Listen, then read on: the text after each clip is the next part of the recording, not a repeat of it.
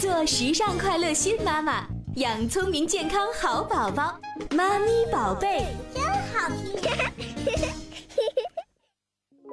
新上线的绘本推荐介绍，最经典的绘本专业品读，最实用的亲子共读技巧。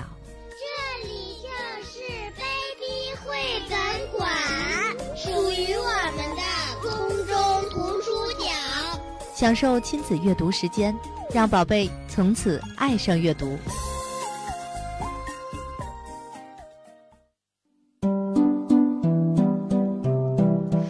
马上进入到我们的 Baby 绘本馆当中。那么每周的绘本馆呢，都会给大家推荐适合宝贝独立阅读或者是亲子共读的绘本和图书。也欢迎一直陪伴孩子阅读的家长和宝贝们来打卡，分享您家的阅读故事。如果说您家宝贝爱读书，欢迎您分享一下怎么样能够培养孩子的阅读好习惯呢？如果说您家孩子不爱读书，也可以说说啊，啊，您有什么样的烦恼？我们大家帮您来支招。可以是家长替宝贝来说，也鼓励宝贝自己来说。如果说可以给我们讲一小段故事，那就更棒了啊！好，那么我们来开始接听大家的电话哈，欢迎大家跟我们分享一下亲子阅读的经验和心得。我们来接听一号线一四五七的朋友，您好，您好，喂，哎，您好，是您，啊，你好，主持人好，嗯，好，啊，你好，您好，哦。先先跟我们说一下您家宝贝几岁啦，叫什么名字，好不好？啊，我们我是那个天津市少年宫少儿艺术班宝山道校区一班付昭然小朋友的妈妈。嗯啊，你好，很开心呢，今天能电话连线的方式参与这个节目当中来。嗯嗯，就是分享由这个少年宫和妈咪宝贝栏目共同举办的汉声中国童话图书漂流这个活动。嗯，好，那您跟我们说说吧。嗯哈，这个活动呢，就是推广，我感觉有特别深远的意义。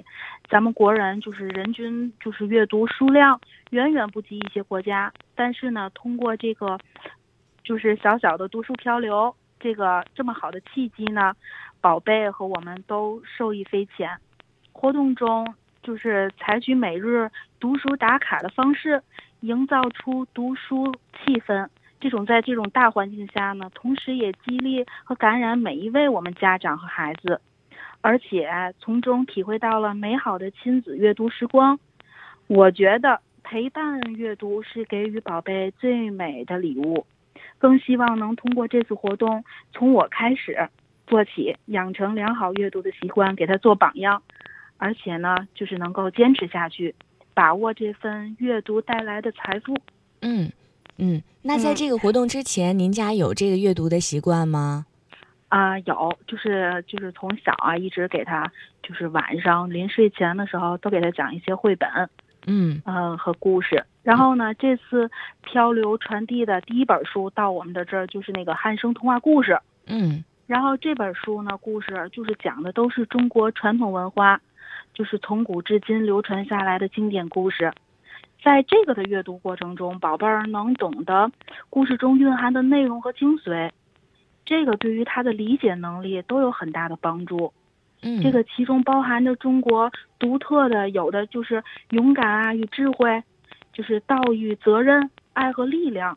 这些词汇就是虽然宝贝儿现阶段不是能完全体会这些道理，但是我觉得就是通过引导式的阅读和共同探讨式的阅读方法，就是促进宝贝儿阅读的兴趣，让他从中学到了更多的知识，嗯、也能能够增强他的词汇量。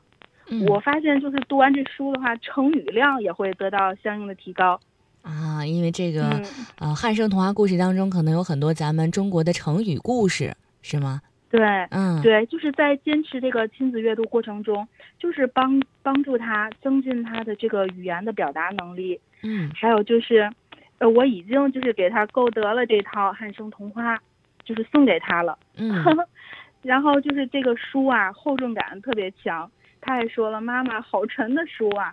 啊，我觉得这种就是有一种传承的力量。而且孩子读完之后也有一种成就感，是不是？对，嗯就是让他坚持阅读，而且是得读好书。嗯，好，那现在咱们家读书，孩子是很自觉主动的去阅读呢，还是说妈妈说，哎，宝贝，该到阅读时间了，然后我们来讲故事，还是什么的？嗯，现在循序渐进的，一点点引导他，现在能够主动的，就是去读书。因为每次现在漂流一本书回来的话，他看到这个新的书籍的时候，都会很新奇，然后特别想知道里面讲的是什么。嗯嗯，那我特别想知道，咱们现在就是漂流到咱们家的书，呃，漂流了几本呢？啊，现在我们已经是打卡到第八了。啊，第八本书了，对，第八本书了。哦，那这八本书其实应该都是类型不太一样的，对不对？对，啊，它就是有中国童话，嗯，然后一些有很有意义的儿童童话，嗯，讲的都是很有就是小道理，然后有爱的，帮助别人的，嗯，然后每次这个书飘到咱们家的时候，孩子是很激动、很兴奋、很好奇吗？呃，会很好奇，他总是想把这个故事，呃，讲给我听，然后讲完了以后，他就帮我一起，俩人探讨啊。啊，然后我问问他你会怎么想，嗯，然后你会不会这样去做，嗯，对他的就是这个这个活动特别好，嗯。哎，我觉得这一点挺好的哈。孩子在看完之后呢，主动的讲给爸爸妈妈听，然后呢，咱们再一起讨论这个故事，然后呃，引发更多的思考。这也是让孩子多了一个语言表达的这个好方式，也引发了孩子这个独立思考的一个方式。嗯，对对。最后呢，我还再次感谢这个少年宫的老师们和妈咪宝贝这栏目组，提供给孩子们和家长共建亲子阅读这样。这么好的契机和传递优质图书，共同阅读美好过程，嗯，特别感谢。嗯，好，也谢谢您带给我们的分享哈。希望咱们家的宝贝能够爱上阅读，继续打卡，好吗？好的，好，谢谢您，感谢，好，再见，再见。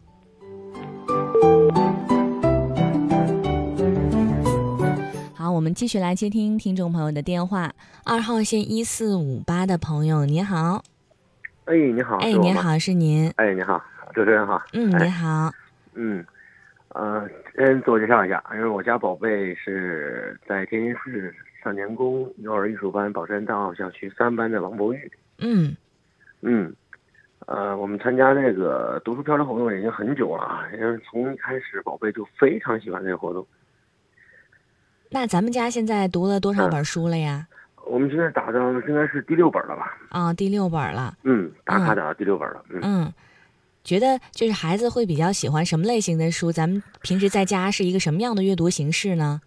我一开始的时候啊，他是接接到老师的那个呃少年宫老师们这个通知以后，他就非常兴奋，一直在期待这件事情，一直都说爸爸妈妈，我们要我们学校要漂流了，我不懂，我这边要拿到什么样的书？嗯，然后他拿到第一本的时候呢，是汉生那个中国中国的童话故事。嗯，他就非常喜欢，因为他很喜欢中国传统这些童话，他不太不太喜欢，因为从小的时候他就不太喜欢，呃，国外的这种光怪陆离的这种，他对中国童话特别感兴趣。文化可能有点差异，嗯。对对对，然后他就很喜欢读，然后第一天因为在宝山道的时候，他已经词汇量或者很识字这个已经很不错了。嗯。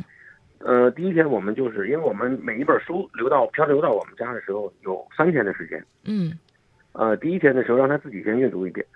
嗯。呃，然后他大概呃断断续续的可以明白这里边什么东西，到底是一个什么意思。那到第二天的时候呢，我带着他或者妈妈带着他一起我们再读一遍。第三天的时候，让他把第二天记住的东西给我们再讲一遍。哦，哎，咱们家这个 安排方法还是挺好的啊！这三天每天都有不同的计划，是吧？是是是是，因为呃，老师也讲了，二十一天养成一个很好的习惯。嗯。那我们就帮助宝宝一起，我们二十一天养成一个爱阅读的习惯。嗯。啊，然后让他去用通过他自己的方式理解出来，讲给我们听。嗯。嗯。嗯，那觉得孩子在这六本书的过程当中有进步吗？我非常有非常有进步。嗯。呃，一开始呢，孩子因为比较比较内向啊，嗯，他也不爱不太不太爱表达，不太爱讲。嗯。然后通过每天的这种形式呢，呃，我们经常经常有互动，然后他也喜欢表达，去通过他自己的阅读以后，把他自己心里面的，呃，他的表达方式，通过他自己的表达给我们。嗯，语言组织一下。嗯是他可以组织，嗯，他可以嗯组织他自己的可能讲的不是特别百分之百的正确，但是嗯他会从头到尾把这故事完完整整的讲给我们听。嗯嗯，我们感觉这个活动非常的好，非常感谢少年宫和那个阳阳光妈妈给我们提供了这么一个很好的交流活动。嗯，好，哎嗯，我觉得咱们嗯家长啊也是呃用了一个很好的方式，把三天分为嗯不同的阶段。第一个阶段让孩子自己讲，然后第二个嗯阶段呢，呃，让孩子再讲给我们听呃，第二个阶段爸爸妈妈再给他讲一遍。啊。第二个阶段是爸爸妈妈嗯给孩子讲一遍，然后第三个阶段就让孩子来讲给我们听哈。呃，循序渐进的这样的一个步骤，哎，看看我们其他家庭是不是也可以参考一下咱们家的这个方式哈。嗯嗯，好嗯，呃，也非常谢谢您的分享啊！希望咱们家孩子也是可以爱上阅读，然后在语言表达哎能力方面有越来越大的进步，好吗？好的好的，好，谢谢谢您，哎再见。嗯。好的，哎，再见，哎。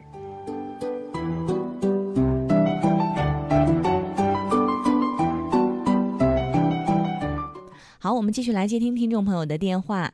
一号线一四五七的朋友，您好，哎，您好，主持人您好。您好，我们孩子哈，我是姥姥。嗯。我们孩子就是说呢，他那个就是入园以前呢，他跟着我，嗯，我呢就每天晚上中午睡觉，晚上睡觉，我都给他讲书，啊，因为他还他上面还有一个老大，还有一个姐姐。嗯。一上幼儿园呢，他就回家了。嗯。回家了呢，就是他妈妈、他爸爸呢，好像就没有这个习惯给孩子讲书。嗯，可是我心里我就特别特别着急，嗯我就说是啊，你睡觉之间呢给孩子讲说，白天你都没有时间。嗯，他们就不听。可这孩子他一生病了，他就过来了，过来了呢，我就接着还跟他讲。可是我给讲完之后，他能给我复述下来，啊，厉害，嗯哎，他能他复述下来。您看，就是看那个就是手机，他一般不看手机，嗯，他看手机看的就是那个地铁那个进站不停车呀，那个就那一大段儿，嗯，他都能给背下来，哎呦，啊，他都啊，就能说下来。是咱在地铁站听到的那那些话，他都能给说下来，是吗？对他都能给说下来，哦什么“一带一路”啊，那个呃那个世界第一啊，那个造福人类呀、那一嗯串很长很长的一大的话，嗯都能说下来。嗯，我就着急，我就跟您哈就交流交流一下，就是嗯那个他爸爸他妈妈哈。我一跟他一说嘛，跟他们家长一说呢，他们家长就说我啊这老观念，嗯这孩子顺其自然就行啊，就不用管。嗯，跟着我就跟他们家长就有矛盾。哎，啊，您是在幼儿园之前给孩子中午睡觉、晚上睡觉都讲书是吧？我都给他讲，哎我，都给他讲，我们孩子，您看，就是就是他几个月的时候，我抱着他哄他睡觉，嗯哄他睡觉啊，他有时候他就非常抱着抱着睡觉，我就给他，我就背着那个《三字经》啊，嗯，我一边抱着他，一边溜达着哈，一边抱着就念那《三字经》，从几个月开始，嗯，他后来到到一会说话了，那《三字经》他都会念了，哎都会背下来了。看来还是嗯平时咱们耳濡目染，然后孩子呢慢慢都记住了，对，所以说还是有作用的，对吧？是一回到他们家，嗯。他们家呢，就是他那个爷爷有时接他呢，回来嗯他爷爷一做饭呢，就得看电视。我在家从来不给他看电视，嗯他呢就回到家，他也每周日就过来一次，嗯半天他就回家。我一问他，我说爷爷接你回家，你都干什么呀？嗯，他说我看电视，我看什么电视？熊大、熊二啊，什么这那个，我嗯从来不让他看这些东西。哦，哎哎，我就我也着急想跟您交流一下，怎么来去说服他那个这个家长。他这家长就是不听我的，不听我的话。哎，这个就是呃，可能有一些观念上的差异是吧？爸爸妈妈觉得可能没有必要。哎，那咱们家还有一个姐姐，姐姐呢从小是有没有这个阅读习惯呢？嗯，姐姐也不行，姐姐小时候跟我也行，一到去幼儿园两岁，他们俩差两岁多一点儿。啊，那两岁多一点儿，这老二就见面了，等于嗯这个孩子就跟他爷爷了。他嗯爷爷呢就特别不爱说话，不擅长说话。他不像我，啊也不我是爱比较擅讲故事长的说。哎，对我哎，成语呀、什么故事，太看电视。嗯，嗯那个我就是擅长的，就是什么我都爱跟他说。嗯嗯，您看电视，我们的少儿节目也不看，就看看嗯。就海峡两岸呐、我们这孩子都都知道，嗯。国家主席是谁，总理是谁，这嗯美国总统原来是奥巴马，现在换了特朗普，他都是，其实他不是特意看，就嗯来回那么溜达着玩儿，他就听耳朵里头了。后来哎你一问他，他都知道。嗯，还是咱们有这个姥姥有这个习惯哈，有这个意识。哎，我听到小朋友的声音了。他你那韩国语，嗯，他说韩国韩国瑜是啥？韩国瑜不就是那个台北那个那个那个什么高雄那市长吗？啊你看，现在没让他注意听，他就这耳朵就进去了。嗯，好哈，呃，咱们主要嗯就先说这个阅读习惯哈。咱们看什么嗯节目呢？我觉得孩子偶尔看一下动画片还是可以的，是不是？可以的小朋友嘛，是不是？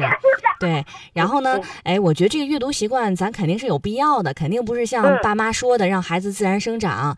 嗯，刚才嗯你也听到了，我们在打电话前几个家长也是说了啊，就给孩子嗯养成了很好的阅读习惯。人家家呢还有一个呃这个阶段性的训练，比如说第一天让孩子自己看，第二天爸爸妈妈给孩子讲，然后第三天呢再让孩子给爸爸妈妈讲。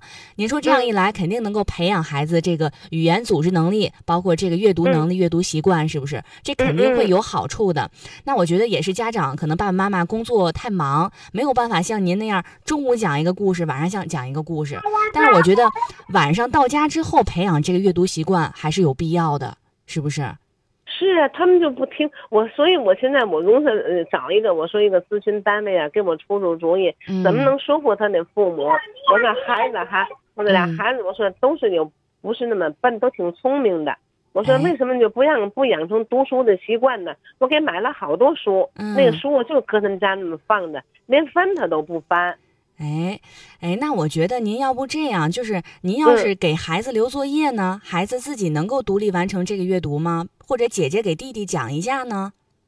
让两个孩子一起来读我，啊。他跟着我行，他不跟着我。就是您看见老二，我给他讲故事啊，嗯完了之后呢，我叫他，我说你给我你给我讲一遍，嗯哎，他就能给我讲，但是那个完全哈就复制不下来啊，他那意思都能达到了，嗯他能给我能叙述下来，这个大题能叙述下来。嗯啊，然后嗯现在弟弟是幼儿园，姐姐是几岁了呢？姐姐是六岁多，啊，姐姐六岁，四弟弟四岁。啊嗯，，四岁多，嗯，哎，这个时候我觉得家长其实应该给孩子读一些绘本啊什么的。是啊，我给买了好些书了，他他就是读那个爸爸妈妈晚上是没有时间跟孩子来读吗？他们他爸爸就爱看球。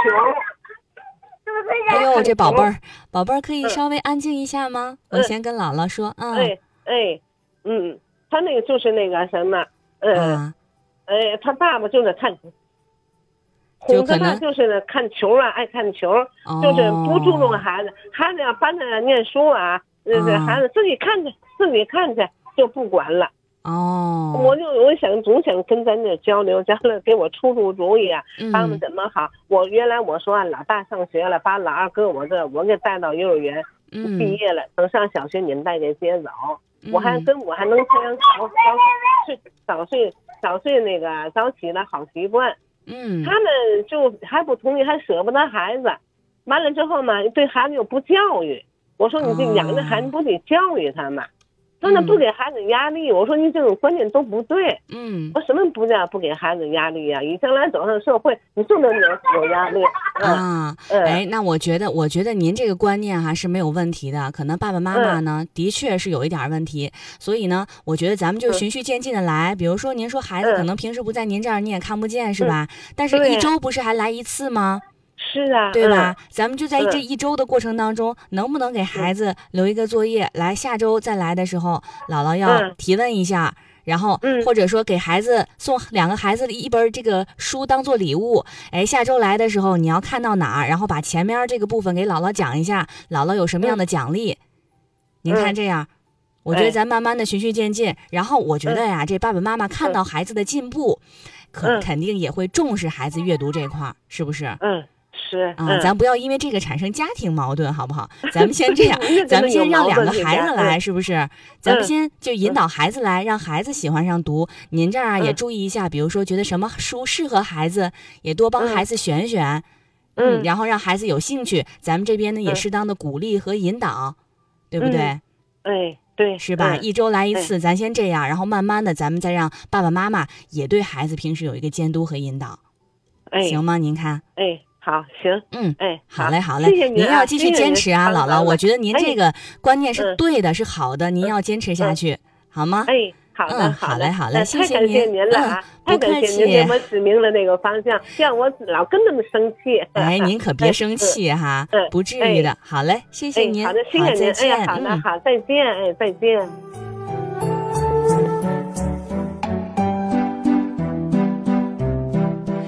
我觉得真的是每家都有不同的烦恼哈。有的家庭是孩子不爱读书，这家长特别着急，特别想让孩子读；但是有的家庭呢，就是可能家长觉得无所谓，但是这个呃姥姥呢还比较着急，想让孩子多读一些书，养成好的阅读习惯。好哈，那么下半时段呢，我们来跟大家分享一下，呃，今天给大家推荐的绘本。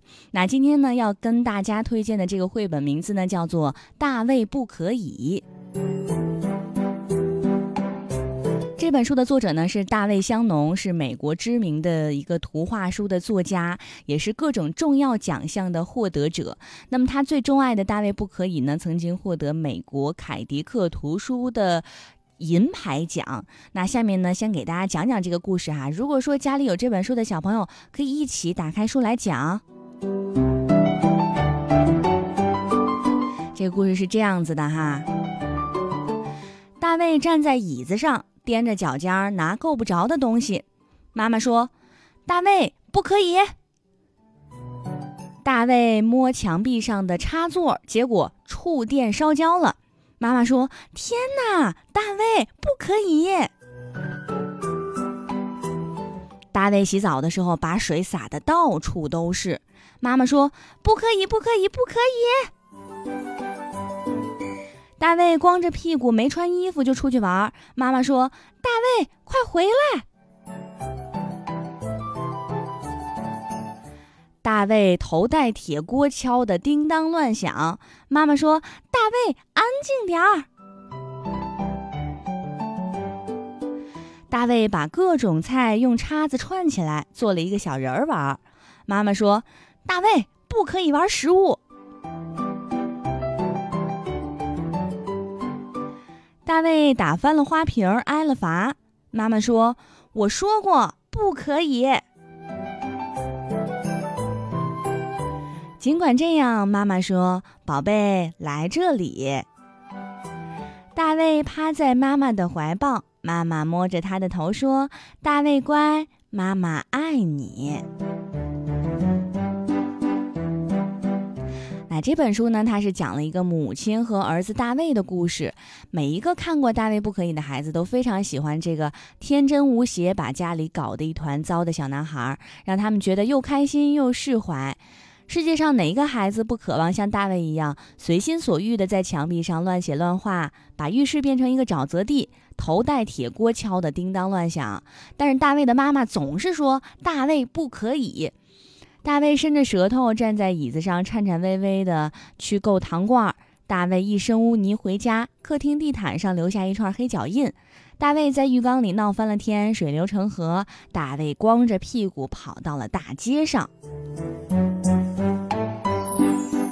每一页的画面里呢，都有妈妈说的话：“大卫不可以。”但是呢，在整个故事的最后，大卫在屋子里打棒球，把花瓶打破了，这下可闯大祸了。大卫被罚坐在墙角的小圆凳上流眼泪。于是妈妈对他说：“宝贝，来这里。”妈妈给了他一个温暖的拥抱，对他说：“大卫乖，我爱你。”一个童年恶作剧的故事就这样收场于一个爱的动作。不管孩子有多调皮，可是当他伤心的时候，母亲的怀抱永远是他温情的港湾。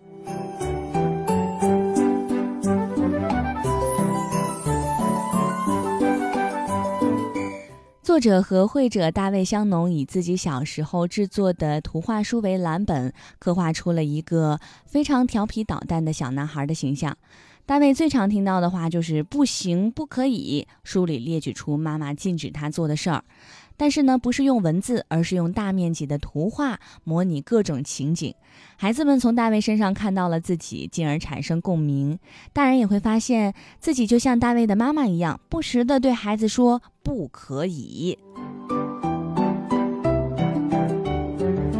那在这本书当中呢，除了书名页和最后一页之外，整本书都是跨页所组成，而所有的跨页图画呢，都是铺满整个页面，让读者和图画之间没有距离。换句话来说，画面上的空间仿佛延伸扩展到现实世界里来。此外，这样的做法也让大卫有足够的活动空间，他可以不受限制，为所欲为。每个跨页模拟的情景大部分都是独立的，和其他的跨页不相关。只有最后三个跨页有明显的连续性。大卫在客厅打棒球，被妈妈处罚，妈妈叫他过去，然后呢，以妈妈对他说“我爱你”做故事结尾。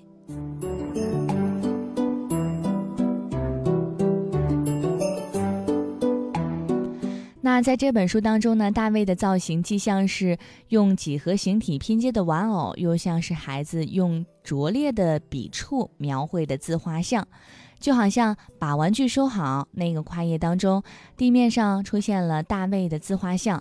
这样的画法让大卫的表情和肢体动作更加的生动。那除此之外呢，画面当中的场景都很有真实感。比如说，画家把柜子上的瓷器、布面的沙发、浴缸、玻璃桌等等的质感都描绘出来了。那这种的这个呃小男孩呢，好像跟大卫形成了一种对比的效果，突出了他和环境的冲突。大卫好像和整洁有秩序的环境格格不入。作者在画面当中呢，还安排了很多让读者流连的情节，比如说厨房和客厅里的摆设、被子上的图样、大卫的玩具，都可以增加阅读图画的乐趣。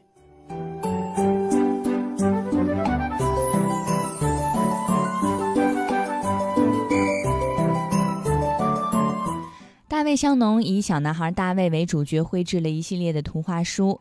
大卫不可以是第一本。香农除了用大量的篇幅描写大卫调皮的行为之外，在收尾之处总是有贴心的安排，让大人和小孩都觉得温暖。那在这本书当中呢，闯了祸的大卫虽然受到处罚，最后仍然得到了妈妈的拥抱和全心全意的爱。常常做错事儿的孩子看到这一幕的时候，一定会觉得很安心。那陪伴孩子阅读的爸爸妈妈，不妨借此机会也给孩子一个大大的拥抱吧。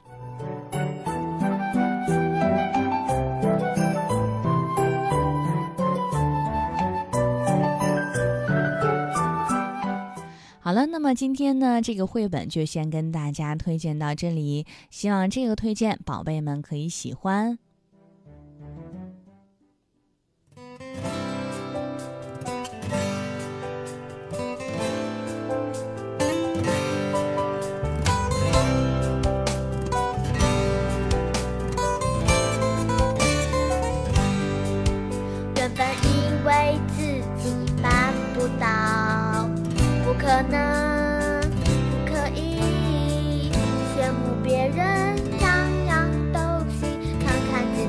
神奇，像蜗牛躲在小小壳里，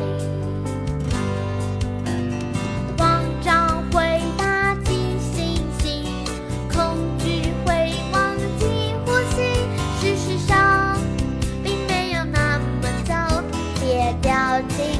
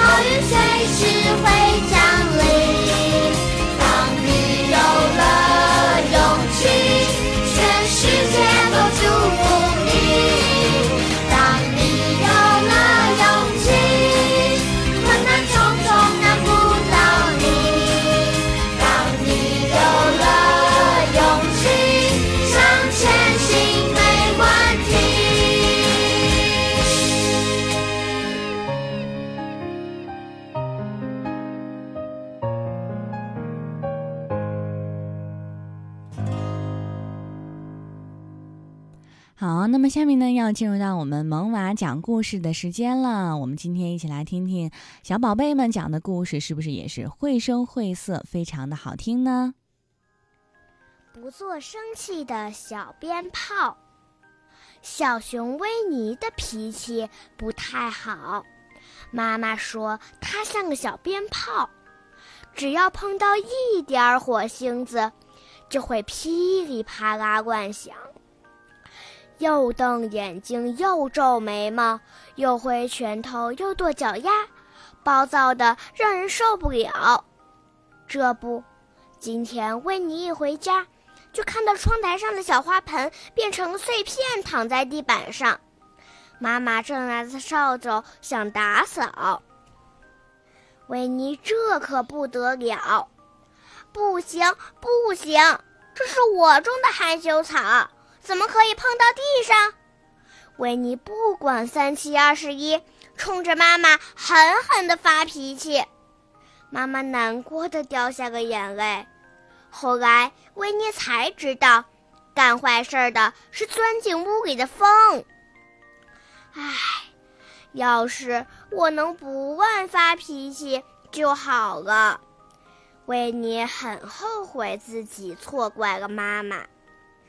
他去找小乌龟帮忙。小乌龟说：“每当我想发脾气的时候，我就把自己泡到水里，泡着泡着，心里窜出的火苗就熄灭了。可是这个办法一点都不管用。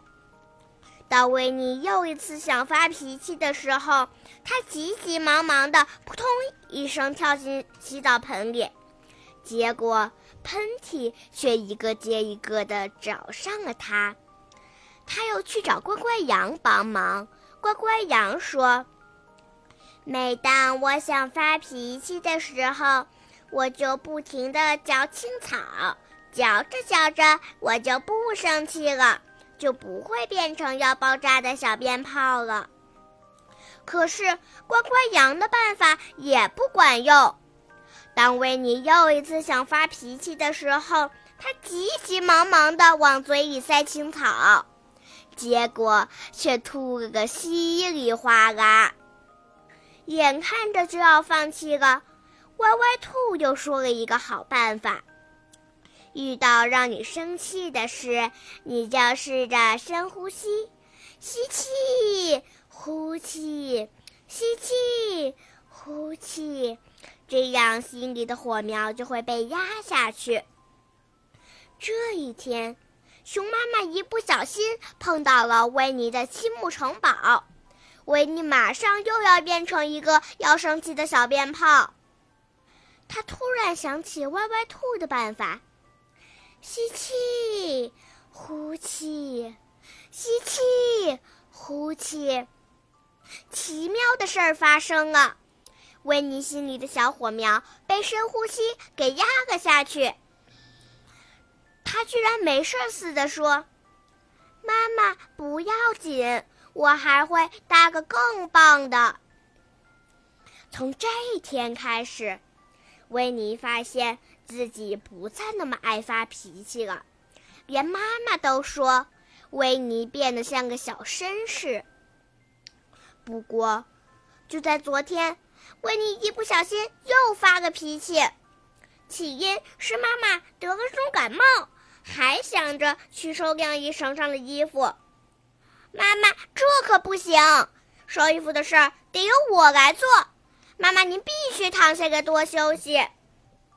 哎呀，我刚才忘了深呼吸，又变得像个小鞭炮了。维尼突然紧张极了。哦，亲爱的维尼，你这不叫乱发脾气，你是懂得照顾妈妈了。妈妈，妈妈，谢谢大家。